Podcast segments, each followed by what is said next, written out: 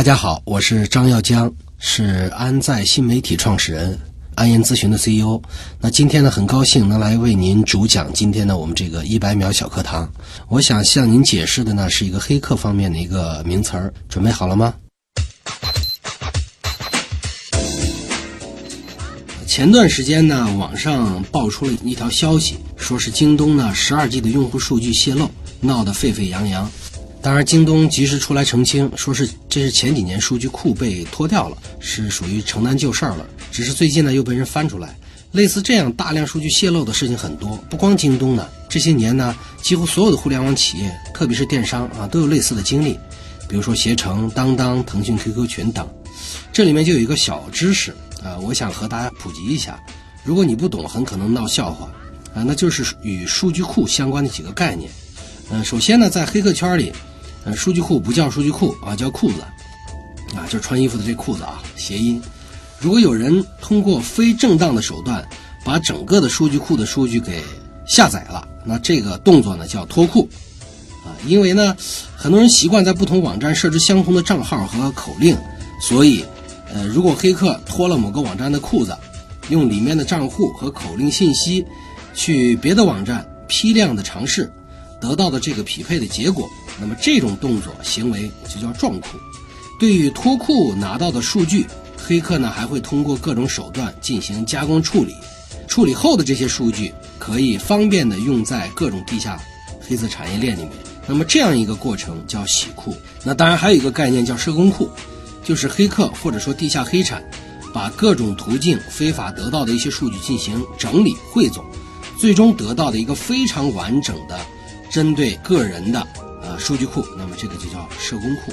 所以今天我解释的这个概念，裤子脱库、撞库、洗库、社工库，我想可能只要我们关注这个个人信息泄露啊，那么这样一些事情，那么经常也都会听到啊。这是我今天普及的几个概念。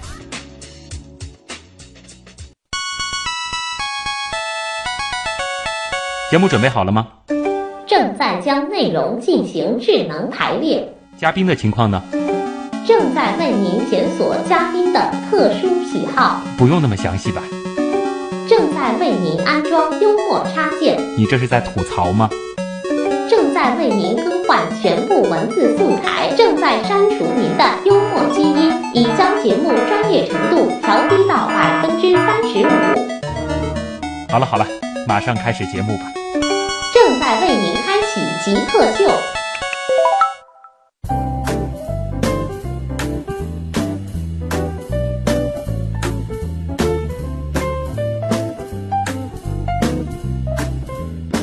欢迎各位来到本周的极客秀，本节目是由上海市科委支持播出。大家好，我是在经历了数次被盗号之后，现在所有的账号都用不同密码登录的旭东。大家好，我是所有的密码都写在纸上本子上，然后锁在家里保险箱的，被称作信息安全专家的张耀江。一个信息安全专家，然后用那么物理的、那么传统的方法来。保存密码，我只能说我是一个经典专家啊。呃，再给大家介绍一下张耀江啊，张耀江呢是安在新媒体创始人、安源咨询的 CEO 啊。其实经这个朋友了解，耀江应该算是中国比较早的一批黑客，是吗？呃，算不上黑客，但是做安全的确是很早了，差不多两千年前后就已经进入这个领域了。哦，也就是说，我们整个互联网其实才刚刚起步的时候。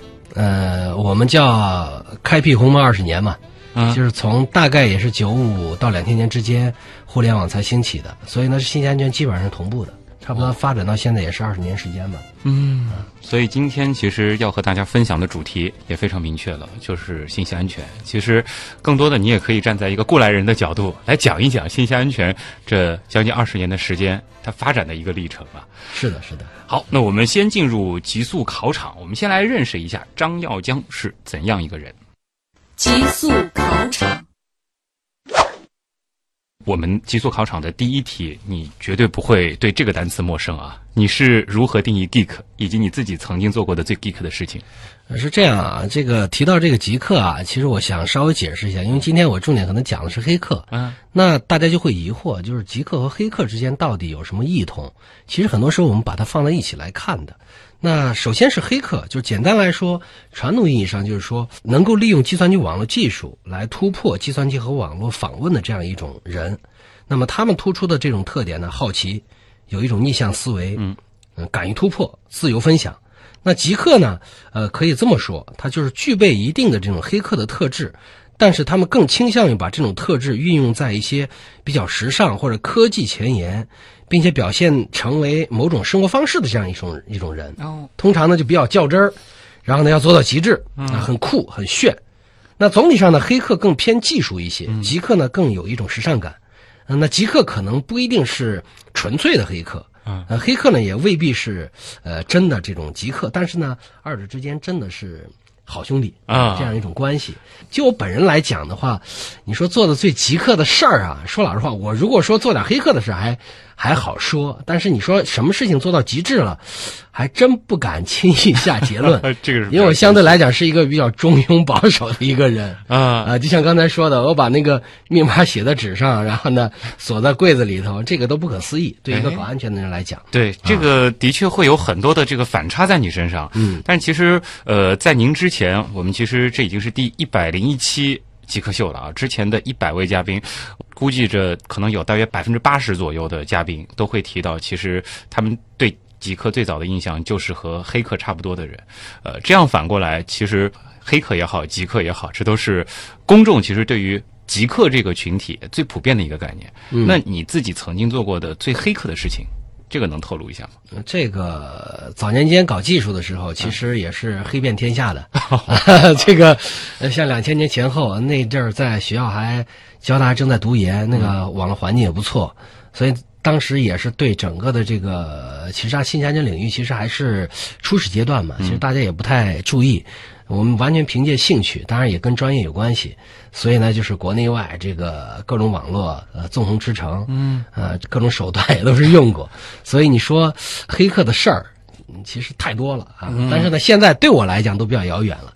但是等会儿呢，可能我会跟大家分享一些近些年我所听到的这个圈子里面有些人很有趣的一些事儿啊。在你做黑客的那个年代，是不是什么撞库之类的还比较好做？呃，那阵没这概念，还没这个概念，没这概念，因为那阵儿的主要的这种网络攻击主要是针对系统的啊啊，比如说我进入到某一个 Unix 系统或者 Windows 系统，我拿到你的管理员的控制权。啊，那么已经是了不起了。至于说数据库，说老实话，当时，呃，很简单，也没有黑，没有地下黑产这个概念啊。所以呢，大家对这个数据利用、数据的价值，其实认识并不是很高。那个时候只是说觉得我攻破了某一个服务器，对对，我就很有乐趣。对对对对对对的。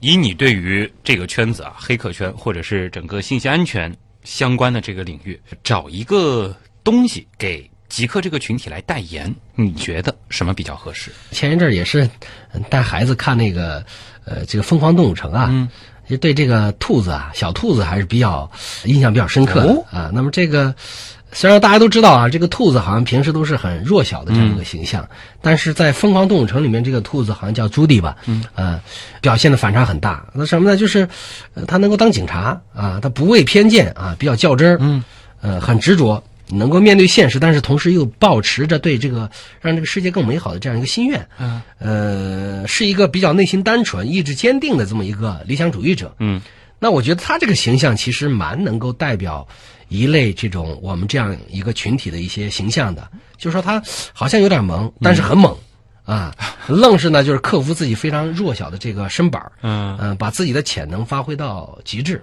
哎，而且呢，他保持正能量，我觉得这个其实我比较喜欢用这个形象来去代表。现实生活中见到可能是萌萌的，对对，有些人会觉得人畜无害的，对对对。但是在网络上，没错，靠他的这个技术的力量，他能够掀起很大的风浪。没错没错，大部分人又都很有正义感。没错没错没错没错，这个挺合适的啊，朱迪啊，好。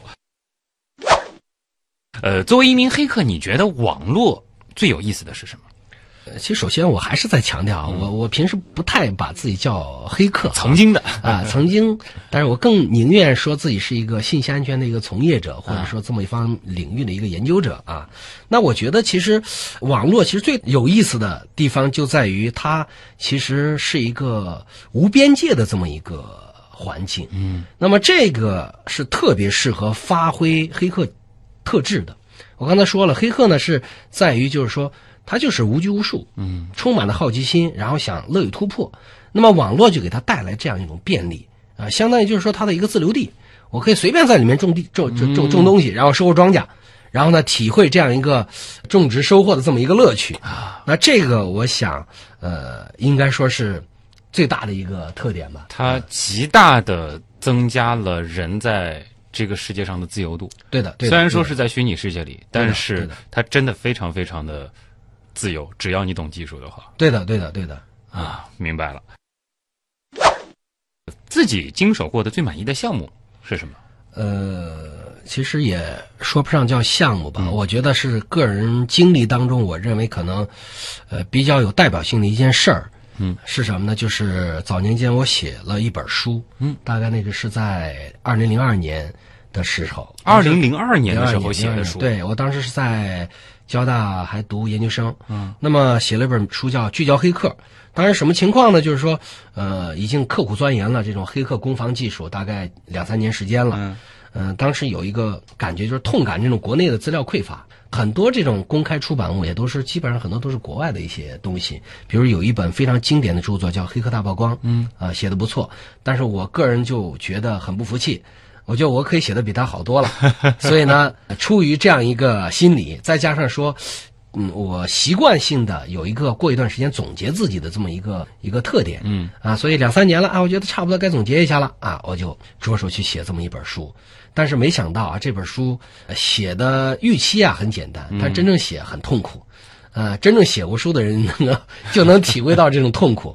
大概用了差不多半年时间，经历了一个冬天，因为当时在交大宿舍读书的宿舍住的时候没有暖气的，嗯很冷。然后呢，就半夜啊，这个这个一一直没明没夜在那写，嗯手都冻得冻僵了啊。然后呢，几次都差点要要要放弃，后来还是坚持下来了。不过那本书写下来反馈还是不错，大概写了一百一百多万字，然后呢，出版再印了两次，哇，还算当时在技术书籍里面稍微还比较畅比较销的了。畅销的。下一题是这样的啊，因为您算是信息安全行业的一个观察者啊，就想问了，呃，在信息安全领域，呃，有哪些活儿它是可以按次或者说是按件儿来计费，然后呢，这个价格还比较高的？嗯在我们安全安全圈里头，其实还是有比较贴切的一个说法，嗯，就是挖漏挖漏啊，挖挖挖掘漏洞哦啊。那么这个这个活儿呢，其实是比较有特点的。那我可以简单的比喻一下，这一句就有点像什么呢？比如说啊，这个农户种庄稼，那可能这庄稼里面到收收成的时候，但是有害虫，啊怎么办呢？他一方面可以自己做，但是他也可以委托专业的这个抓虫的人来帮自己去抓害虫、除啊害虫。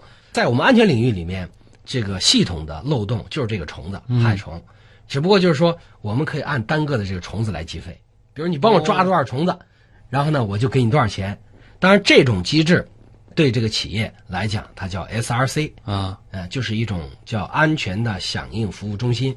那么他们就是面，比如说腾讯啦、阿里啦、百度啦，或者什么这些大的互联网公司，它都有自己的 SRC。嗯，那么他们是做什么呢？就是对外这哦个悬赏啊、张榜悬赏啊、我邀请呃外外面的这种我们叫白帽子黑客、嗯来检测我们的系统，如果有漏洞，你报给我，广邀各路豪杰。对，按这个漏洞的数量、漏洞的这种品质啊，你这漏洞，你这你这害虫子是大大虫子、小虫子，哦，知道吧？我来给你计费，来给你付一报酬。嗯，那么这个呢，小的可能几百块钱，呃，大的甚至上万。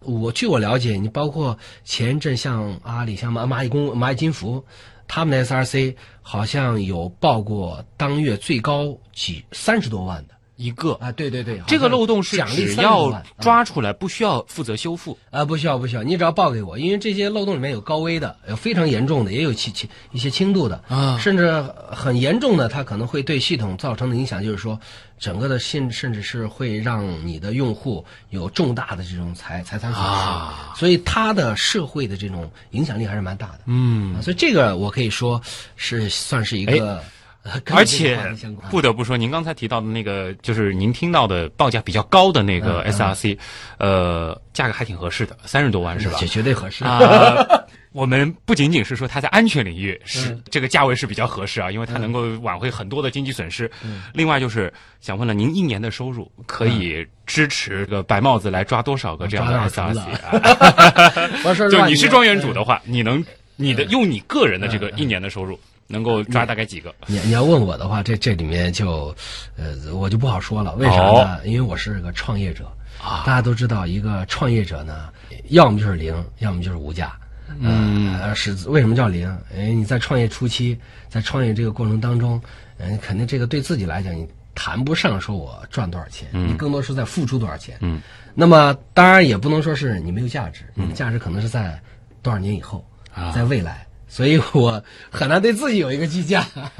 好的，那么这里是正在为您播出当中的极客秀。今天做客我们节目的极客张耀江呢啊，其实是名副其实的一位曾经的极客啊。他最早是做黑客的，现在呢是安在新媒体的创始人，安研咨询的 CEO。那么其实现在他就是一个信息安全领域的观察者。好，接下来呢我们就进入极客刀科学啊，也来听听啊我国信息安全发展这些年的那些事儿。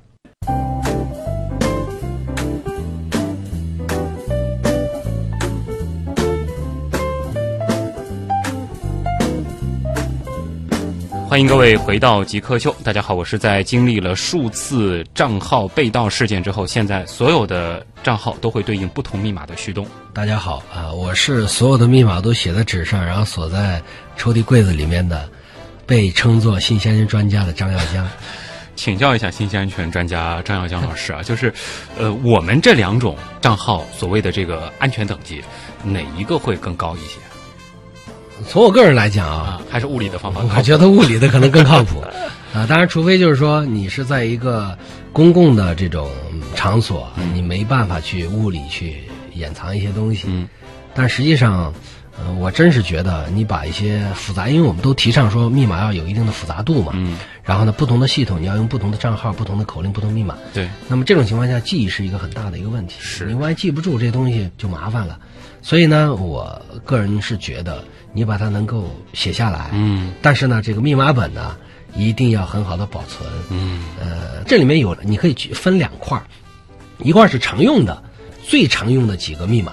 那么你可以靠自己的记忆能记住，那你未必能写下来，因为有时候你忘了，你可能回头还要查本子呢。。对但对不常用的，啊、一般来说你把它记下来为好。啊。这是一个 tips 嘛。今天做客我们节目的极客呢，张耀江，他是安在新媒体的创始人，安研咨询的 CEO。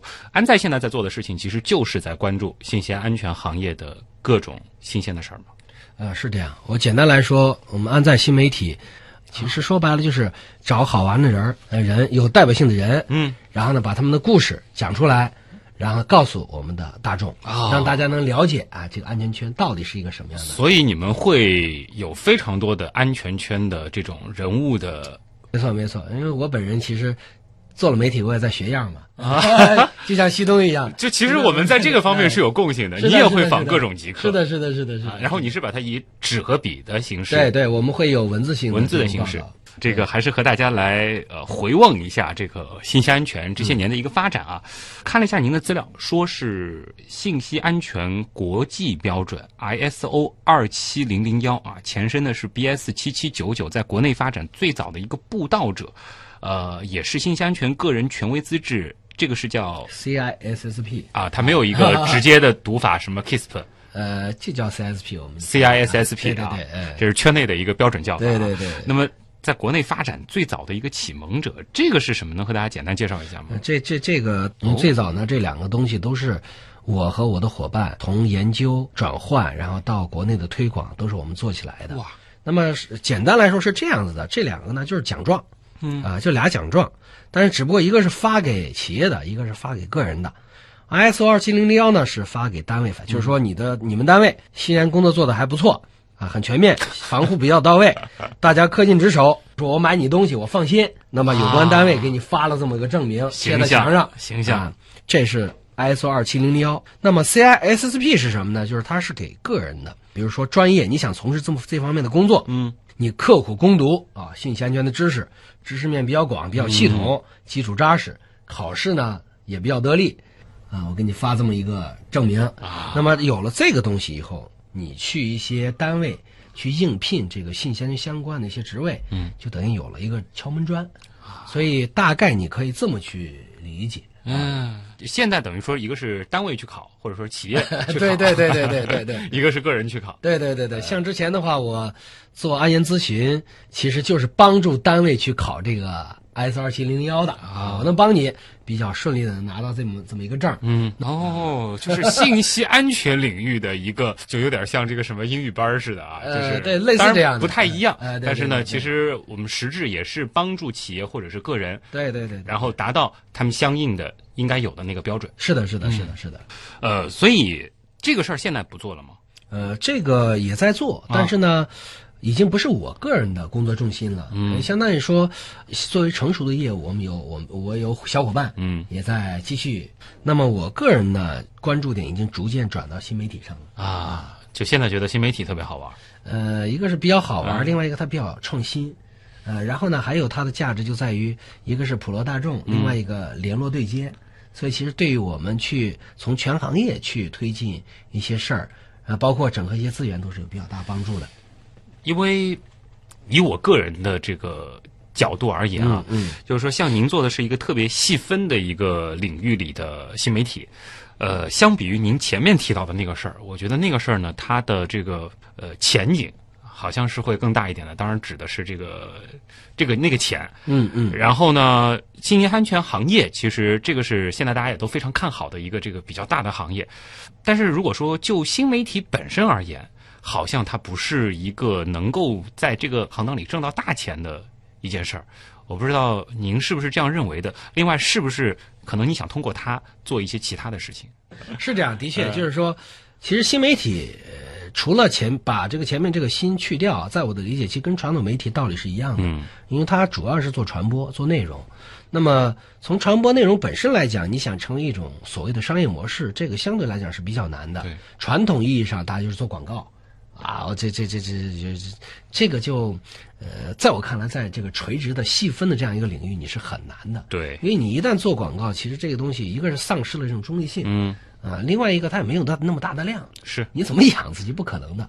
所以呢，我个人觉得你后面说的这个，就是它衍生是非常对的，就是呃，也不掩饰的说，其实我们做安在这个新媒体，也是更多的想的是呃衍生性的一些东西。嗯那么这里面就有很多好玩的啊、当然了，你前面讲的它可能是一个很细分，是不是会比较小、小众、比较窄？其实在我看来，呃，未必，因为这个有点像文化啊、像一种文化。其实它任何一种文化或者亚文化，它都有自己的一个受众群。啊，就是我所做的这样一个媒体，实际上是一个泛黑客文化推广的一个事。那既然是泛黑客，那我就不仅仅局限在这个小圈子，我可能更多的是面向大众的，面向这个年轻的群体。那么同时，它是一种文化。嗯，那既然是文化，包括今天我们做这种直播，包括一些视频的东西，包括什么呢？一些线下的一些活动，我们都会搞。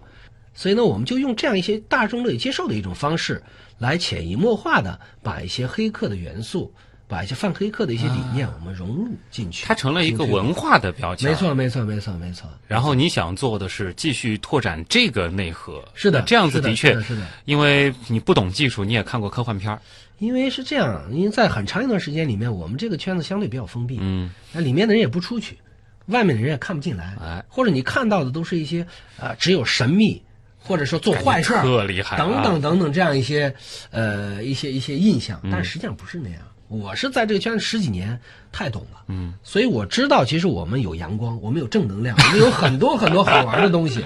那这些东西其实是需要有人把它以一种比较专业的态度，以一种大众能接受的形式推广普及出去啊。所以这个也带有一定的，对我来讲带有一定使命性。对，呃，我可以想象，就是同样是黑客电影也好，包括黑客密室也好，就是你们来做，一定会比可能呃一个不在这个行业或者说没有做过黑客的人来做，他的这个技术性，包括其他方面体现出来的那些东西，更像那么一回事儿，而不是单纯的就是有个壳儿。没错，没错，这里面呃我们叫一个内涵或者底蕴吧。至少就是说你在内涵底蕴方面，你是让别人会得到会认可的，而不是说你这个东西瞎说啊瞎吹被诟病。当然了，呃，光有这些专业性东西不够，嗯，那么你一定要在形式上要大众娱乐化的这样一些元素一定要有，否则的话没人愿意看，太枯燥。所以好在就是我本人也算一个文青，嗯然后呢，也是喜欢这些影视啦、音乐啦、摄影啦等等这样一些比较偏文艺的一些东西。那么我也喜欢去尝试、去跨界，然后呢，去接受一些这些新东西，做一个嫁接，算是圆你内心一直渴望的另外一个文青的梦，是吗？呃，你说太对了，是这样子的，我其实挺关心的，你账号被盗过吗？真没有。啊，真没有，真没有，真没有。当然，我不能说是我自己做的好，嗯我只能说可能是运气好。啊，因为为什么？因为这里面我们安全圈有一句话叫什么呢？任何的系统都会被黑，嗯只不过可能你是不知道而已，或者说没轮到你而已。这个对我来讲，可能这个就现在你觉得你的是是还是处在一个运气好的状态里？呃，当然自己也会比较留意，因为嗯我觉得意识非常重要。就是说，你平时有一些危险的、有风险的一些动作、一些事儿，你就最好不要去做。嗯那么这个是规避掉，可以规避掉大多数的这种随机性的这种问题。能和大家简单的来回顾一下吗？就是你最早是怎么样接触的这个计算机，接触的程序，然后怎么样逐渐、逐渐、逐渐到今天开始做这样的事儿？嗯，说实话，大学本科我是读的是自动控制，就是我是北航北航、北航的本科，跟飞机了，跟什么相关的这样一些自动控制啊，跟电脑本身没有太大关系啊。当然，它会用到一些只有一些这个逻辑上的一些事但是呢，说实话，我前面讲了，我是一个比较文青的这样一个思维，嗯呃，然后呢，不太喜欢那些大电机了、枯燥的东西，啊所以我真的上学大学期间呢，其实对专业并不是太太用心，哎呦，甚至到一度到最后毕业的时候，如果呃，我本来是在毕业设计做的一个课题是，呃，可能用呃图形化的界面，嗯来做一个什么自动控制的一个什么样的一个系统。结果呢，我做了图形化的界面，我没有做那个系统，啊、可以这么说，就是我会在非常这种展示的环节非常用心，然后用了各种各样的计算机编程的技术。来去把它渲染的非常漂亮，感感觉非常好，嗯，但是实际上里面没东西，结果就是个特炫的界面。对，所以呢，从那以后就决定了说，呃，其实我喜欢的是编程本身，我不是喜欢它做出来的一个什么样的一个东西。所以毕业以后，我九五年毕业的，当时也是在一个研究所嗯工作。那么研究所呢本身是搞通讯的，那有幸啊，我分在计算机科室，啊然后呢搞软件，所以呢才没有。呃，没有露馅儿。当然了，这个工作也是持续了没多少年，后来个人原因啊，我们也就离职。嗯，但是做呢，逐渐的就向这个网络去转了，因为那阵儿是在九六九七年的时候，互联网开始兴起，哇，所以我个人兴趣也是在这一块儿，因为它开放。那接触的真的是。是早，对，比较早，啊比较早，但是最早也是从呃 Web，从我自己创建自己的个人网站嗯开始，然后呢一点点自己编程去实现一些东西，后来又做网络，搞网络集成，那么再后来真正接触安全，差不多是在九九年左右的时间。因为我是两千年读上交大研究生，其实我当时写过一个小说，啊哦因为那阵儿这个网络文学呃比较流行啊，什么是第一次亲密接触啦什么的，早一批的，我们说互联网起步的文艺的事儿你也干了，就然网后络写手吧技术的事儿你也干了，对对对，那阵儿喜欢写东西，然后呢，我就写了，也是觉得第一次亲密接触写的不错，嗯，我就可以写出来，我就后来写了一部算中篇吧，一部一部连载的一小说，能搜到吗？在这个可以搜到，可以搜到，你搜 “color baby” 其实差不多也能搜到我的 ID。那么这个小说里面就是有一大半的篇幅是写了一个女黑客，她技术非常高。当时我的心里就说，我既然能把它写出来，我要找一个这样的。首先我不是想找一个这样的，就是我自己要能做到，呃，否则就是吹牛了。啊，所以呢，后来我去交大读研究生，也就是读的这个，呃，做的从事的研究，也就是信息安全的。嗯，大概我入行是这么一个过程。那后面是找了一个这样的女黑客啊，吗？后来没有，没有 后来没有。呃，太太并不是呃，倒不是，完全跟这领域里不搭嘎。嗯，啊，就是但你自己其实是希望能够达到你写的那个女黑客那样的技术呃，对对对对对对啊嗯。在之后，后你就开始往咨询方向去转了。呃，我其实写了一本书以后，我基本上就跟技术绝缘了。另外一个真的是兴趣使然，因为我更喜欢的是跟人打交道。我不是太喜欢说一个人钻到电脑里面跟机器或者跟这种就不是那种特别沉默的黑客。没错，啊没错，没错。所以呢，呃，您看我做书写出来以后，我就也有一些机会去做一些培训。嗯，那么一来二往呢，我觉得哎，讲讲课，跟人打交道很有趣。呃，然后呢，再加上我自己又是一种非常逻辑性的一种思维方式，所以呢，很多事情呢，不是说从技术上，而是从框架。从模型上去考虑问题，从方法上考虑问题，所以呢，呃，就会去把很多国外的一些跟安全管理相关的一些东西做一些转化，比如刚才说 S 二七零零幺这个标准，那么慢慢的就自然而然的去转入去做管理啊，去做咨询了，啊，这是一个这么一个过程。然后咨询做的差不多了，又要尝试新的东西。对对对对对，要弄点电影啊，做点历史啊，做做媒体什么的、啊。对对对对对对对。啊，就反正你还是一个比较就是跟随内心的人，就是是自己想做什么会去做，甚是的是至的会把这个事儿做好。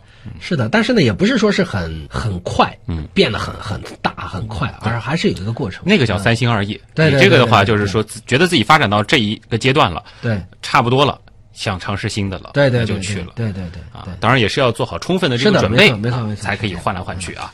好，那这里是正在播出当中的极客秀，今天做客我们节目的极客张耀江呢是安在新媒体的创始人，安言咨询的 CEO 啊。接下来呢就进入问题来了啊，其实关于黑客也好，黑客文化也好，包括信息安全的一些具体的技术细节也好，啊，张老师都能和大家来解答。极客高科学，问题来了问，题来了，问题来了。六月的雨，他提到的就是黑客文化是一种怎么样的文化？说实话，其实看到这四个字啊，我脑海当中其实最容易想到的就是《黑客帝国》的那个电影海报。嗯嗯呃除此之外，其实很难去把它呃非常详细的或者说比较真实的描述出来，这到底是一种什么样的文化？说真的，在几年之前呢，我其实对我自己的理解以及对我们这个圈子的理解都是很枯燥的，嗯，就是我闷骚。啊，其实跟很多码农是差不多啊，除了就是说展现出黑黑客这种黑科技的能力之外，嗯，呃，那现在呢，作为刚才说了，就是说作为一个观察者，其实很长时间我在看，其实也在思考，而且我也发现有一些变化。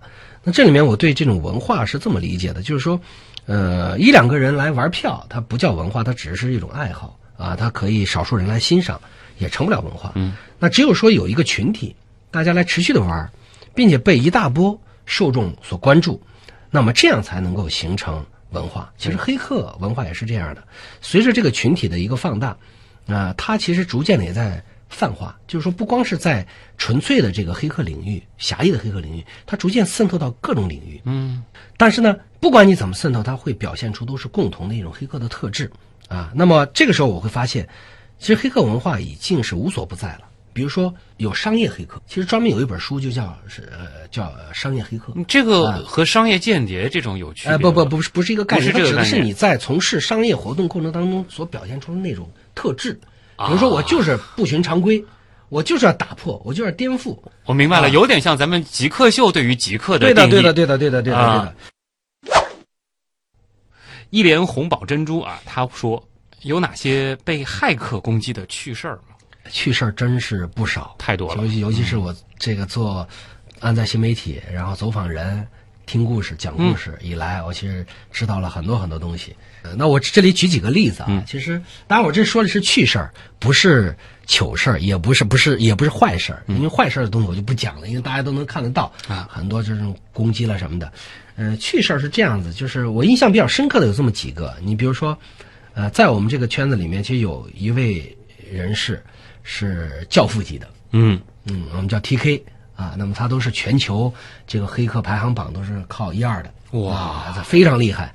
那么我曾经对他做访谈的时候，除了就是说他做的这些研究工作之外，他的一些呃光辉事迹之外，其实非常打动我的，或者说给我印象深刻的是一个什么呢？就是我们聊的时候，他拿出来一个一把锁，嗯，一把弹子锁，然后他问我：“你知道这把弹子锁开锁有多少种方法吗？”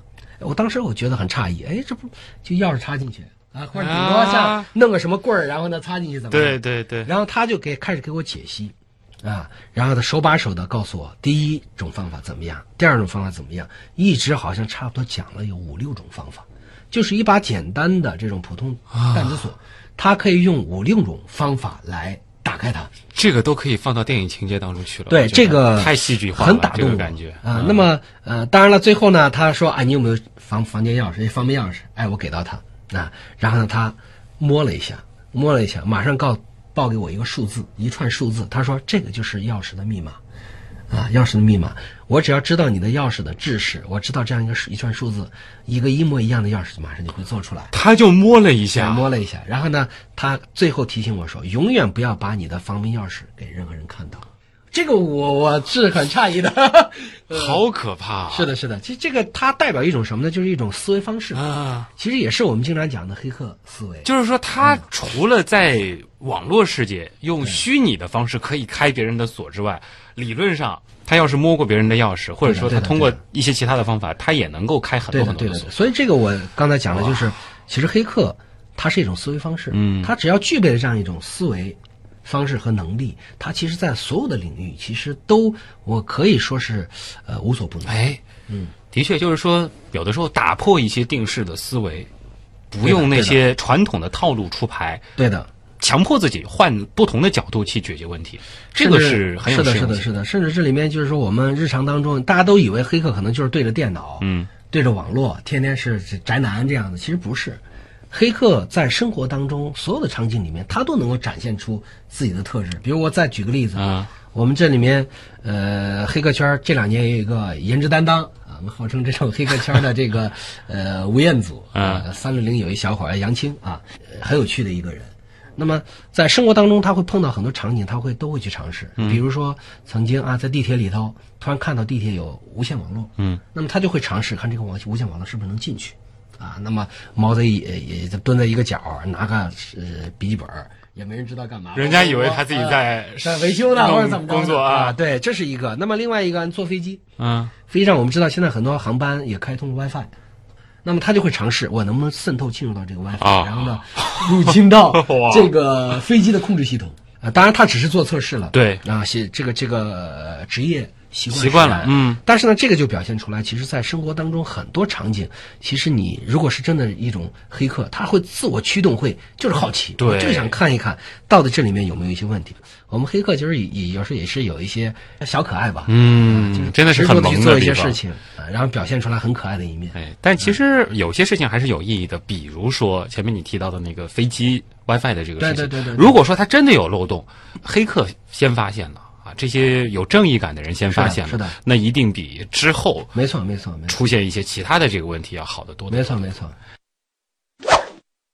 这里其实有一个有一些相关的问题啊，就是淹没在花椒他说了这个乌云这样子的一个网站，他就比较好奇，呃，为什么有很多白帽子他不把漏洞直接发给厂商，而是选择发在乌云上面是这样啊，就是说，呃，乌云呢曾经是一群白帽子聚聚集之地。曾经呢，也是一方纯粹的这个一个精神的一个净土，因为我们知道这个白帽子呢，其实从侠义精神来讲，大家其实有一点洁癖的，就是呃，我要做一些纯粹的事儿，嗯，我在发掘漏洞，我就是发掘漏洞，啊，然后但是呢，这个东西我又希望分享，那我就希望有一个平台，它是独立于所有的机构的，啊，它能够给我能够比较公正的去展示我的一些成绩，嗯，然后取得一定的荣誉。啊，因为很多白帽子黑客他都希望在这个呃圈子里面有一个认定，对自己有一个认可。那么这个是一种呃情况。呃，当然了，这个就像这个平台它本身的名字乌云嘛，嗯，啊，总会有一天会下雨的啊。所以呃，近期其实关于这个话题争议也比较大啊。所以这里我也就不去多说它平平台本身怎么样，嗯啊。那么但是。提到这个问题，说白帽子为什么不把漏洞发给厂商？我觉得这是过去式了。哦，现在基本上因为以前为什么不发给厂商？是因为没处发，没处发。就是说我报给厂商，我找谁呢？是吧？有时候我找了你，人家爱答不理呢。这是以前很多企业厂商对安全不重视。嗯，但是是过去啊。现在呢，其实普遍的，只要是互联网程度比较高的这样一些企业组织，它都建立有自己的 SRC，就是安全的这种应急响应中心。那么它就是直接对外接口的，啊，那么除了说我张榜这个悬赏啊啊做一些所谓的重策之外，哎，它也会接收平时随时随地你针对我的系统的发现的一些漏洞。给到我，那么我会给你一定的奖励，嗯啊，当然这个奖励可能更多的不是物质上，而是说一种精神上的啊啊，会让你觉得啊很有荣耀荣耀感。所以现在这种 SRC 机制已经已经变成一种比较普遍的。所以 SRC 如果说你抓到大漏洞，它是一个名利双收的事儿。哎，对对对，是这样，是这样。所以慢慢的、慢慢的，这种相当于一个漏洞收收容站一样，嗯啊，你只要有漏洞，你就你就往我这儿甩，我一定会给你不管怎么样有一些激励，嗯啊，那么慢慢的这种机制建立起来以后，就会是上了正轨，它就会是一种比较好的一种。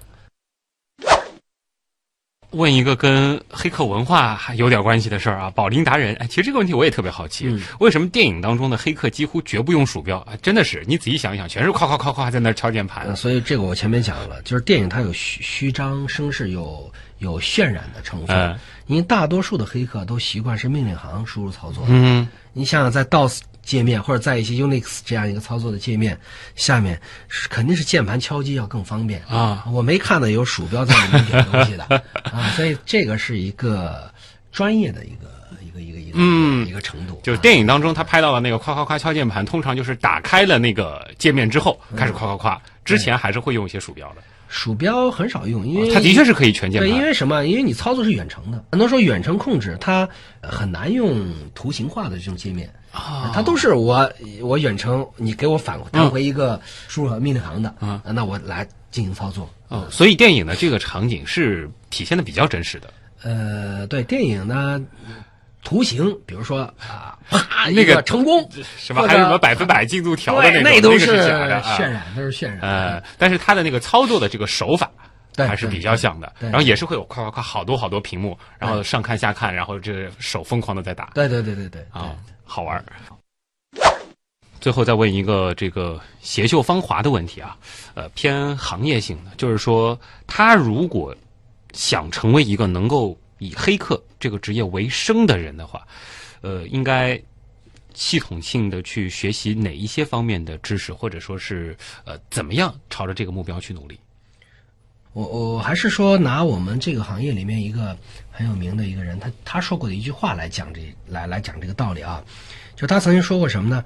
在这个黑客领域，你只要是有兴趣，就是对一个真正的有兴趣的黑客来讲，你只要这个窗户开一个缝儿，有一点亮光，他拼死拼活都要爬过去，你挡都挡不住。这个什么意思呢？就是兴趣驱动。嗯就是你要做真的立志想把它作为一个将来长期的一个一个从事的一一件事儿。我不是说是真的靠它是怎么赚钱什么的，嗯但是你一定要保持兴趣，足够的兴趣，有兴趣了可以自我驱动的。很多时候，因为我们在这个圈子里面，很多黑客的大拿，一些牛人。最忌讳听到的一点，因为他们经常会听到别人说，呃，请教啊，说我怎么入门，怎么样，怎么样学。最忌讳的一点就是什么呢？就是你根本不去想，然后呢，把一些呃事实性的一些东西你来问我，比如说这本书怎么样啦，或者这个方法怎么样啦。好，这种问题不是大牛要告诉你的，嗯他唯一希望的是什么呢？你把结果，很多时候你把一个结果呈现出来啊，所以靠自我去驱动，这是最嗯，基本的一个要求。我相信这位朋友可能在我们这儿问了这个问题，他可能也到很多地方去问了，他已经开始了他探索的嗯，第一步了。反正有兴趣，你就是嗯沿着自这个兴趣去发展就可以。啊现在这个行当比较大拿的这个级别的黑客，应该是能过得还不错吧？不是不错了，是非常基本上在我看来已经是人生巅峰了，对呀、功德圆满了都。就是可以迎娶白富美的这种，都是还不错，非常对，也都是你，毕竟也是经历历练了那么久嗯。了，再加上的确这两年这个安全的这种态势不错啊。啊，像 BAT 了这样一些大佬们也都非常高度重视安全，嗯。所以呢，他们也是聚集了一大批啊那要是在高能人 BAT 士。里面又是做这个领域的 对。比较顶尖的技术人才的话，那的确是它有点像什么？呢？我们这个时候可以理解他，他就是，呃，一个科学家，就在这个领域，真的有成绩的，啊、独特的这样一个科学家。那么这一类的人受尊重，嗯但是同时他们的物质待遇各方面肯定也是有保证的。这个完全可以想象啊，这个 IT 起码近几年啊，过去的几年，包括未来的几年，应该都还是一个非常非常不错的行当，尤其是信息安全这个领域，因为它之后的维度会越来越多，是的，是的，包括物联网的安全等等。没错，没错，没错，没错。所以说，有志者还是可以可以去跳的，是吧？是的，是的，是的。好的，今天非常愉快的一个小时啊，再次感谢张耀江来到我们的极客秀啊，总算了解了一些在中国这个互联网发展的早期，黑客们都在想些什么，做些什么。好，那么以上就是本周的节目，本节目是上海市科委支持播出，我是旭东，咱们下周再见。